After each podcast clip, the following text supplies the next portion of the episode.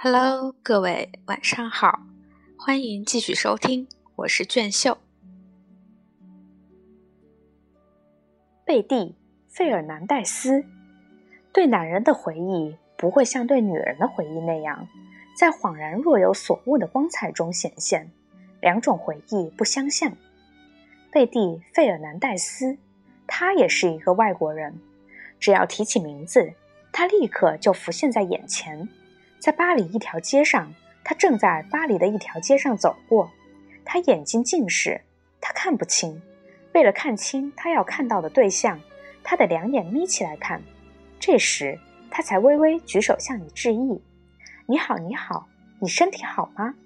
至今，他不在人世已经很久了，也许有三十年了。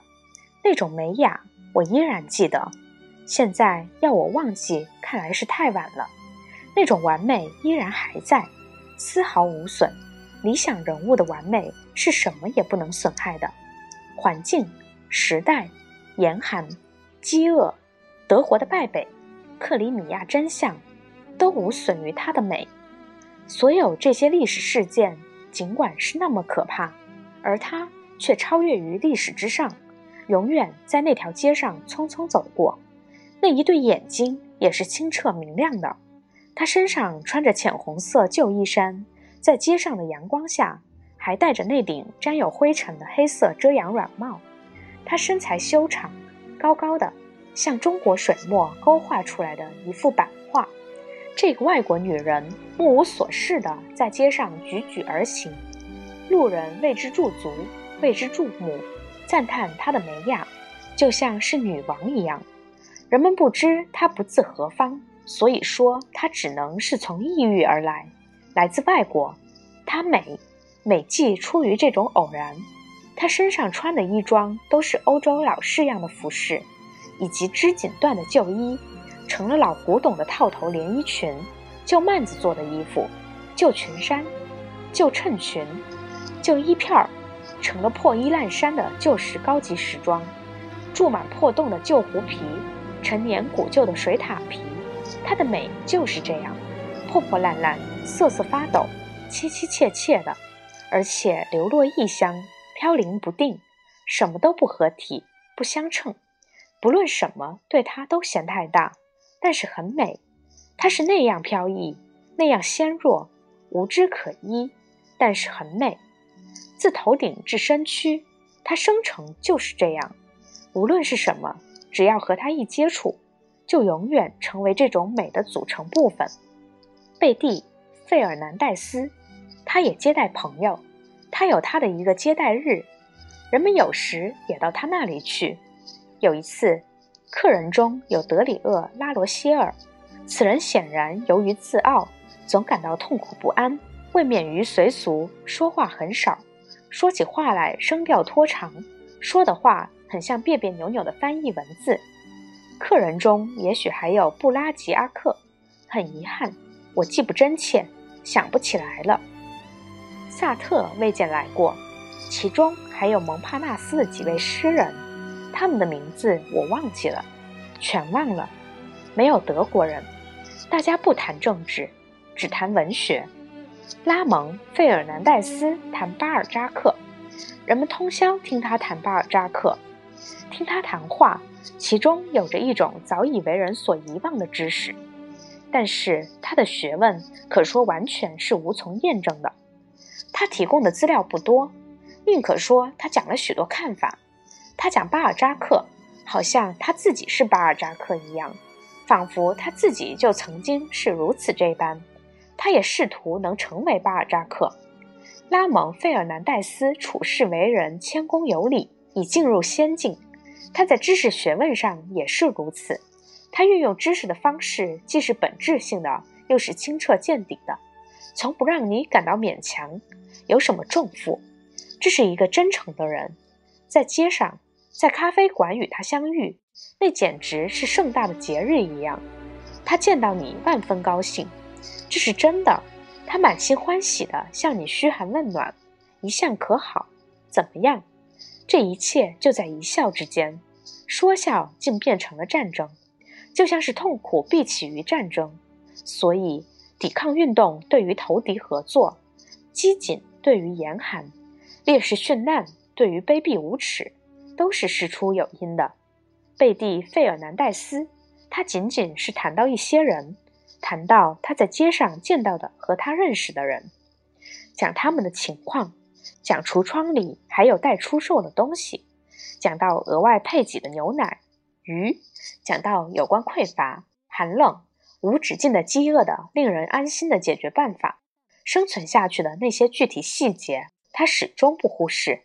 他坚持着，心里永远怀着殷切的友谊，非常忠诚又非常真切的情谊。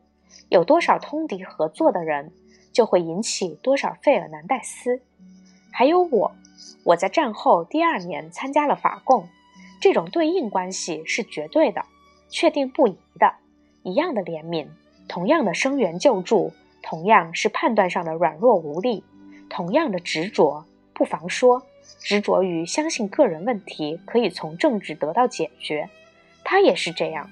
贝蒂·费尔南戴斯，他痴痴看着德国占领下杳无人迹的街道，他注意着巴黎，注视着广场上正在开花的卡特莱兰草，就像另一个女人玛丽·克洛德·卡彭特。她也有她接待友人的接待日。他开出黑色立木小轿车送他回寄宿学校，在校门前面不远的地方，他把车停下来，以免被人看到。那是在夜里，他下了车，他头也不回地跑了。走进大门，他看到大操场上灯火没有熄灭。他走出过道，立即看到他，他正在等他，已经等得焦急。直直站在那里，脸上板板的，绝无笑意。他问他到什么地方去，他说没有回来睡。他没有说为什么。海伦·拉格奈尔也没有多问。他摘去那顶浅红色的呢帽，解开夜里竖起来的发辫。你也没有到学校去，是没有去。海伦说他们打电话来了，这样他才知道发生了这件事儿。他说：“他应该去见总学监，在操场的暗处还有许多女生在那里，她们都穿着白色的衣服，在树下挂着一些大灯，有些教室还灯火通明，有些学生还在念书，有些学生在教室里闲谈，或者玩纸牌，或者唱歌。作息时间表上，学生睡觉的时间没有规定，白天天气那么热。”允许夜晚自由活动时间延长，延长多少全凭年轻的学监高兴。我们是这个公立寄宿学校仅有的白人，混血种学生很多，他们大多是被父亲遗弃的。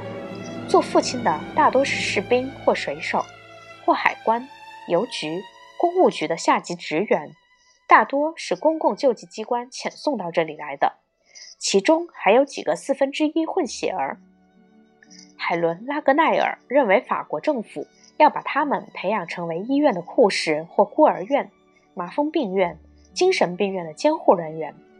海伦·拉格奈尔相信，还要把他们派到霍乱和鼠疫检疫站去。因为海伦·拉格奈尔这样相信，所以他总是哭哭啼啼。所有这些工作，他都不愿意去做。他不停地讲，他要从寄宿学校逃出去。我到社监办公室去见社监，她是一位年轻混血种女人，她平时也十分注意海伦和我的。她说：“你没有到学校去，昨天夜里你没有回来睡，我们不得不通知你的母亲。”我对她说：“我昨天没有能赶回来，但是以后我每天晚上一定赶回宿舍睡觉，可以不必通知我的母亲。”年轻的社监看着我，对我笑笑。后来我又没有回寄宿学校，又通知了我的母亲。她跑来见寄宿学校校长，她要求校长同意让我晚间自由行动，不要规定我的返校时间，也不要强迫我星期天同寄宿生集合出外散步。他说：“这个小姑娘一向自由惯了，不是这样她就会逃走。就是我作为她的母亲也拗不过她，我要留住她。”那就得放她自由。校长接受了这种意见，因为我是白人，而且为寄宿学校声誉着想，在混血人之中必须有几个白人才好。我母亲还说，我在学校学习很好，就因为听任我自由自主。他说，他的儿子的情形简直严重极了，可怕极了，所以小女儿的学习是他唯一的希望之所在。校长让我住在寄宿学校，就像住在旅馆里一样。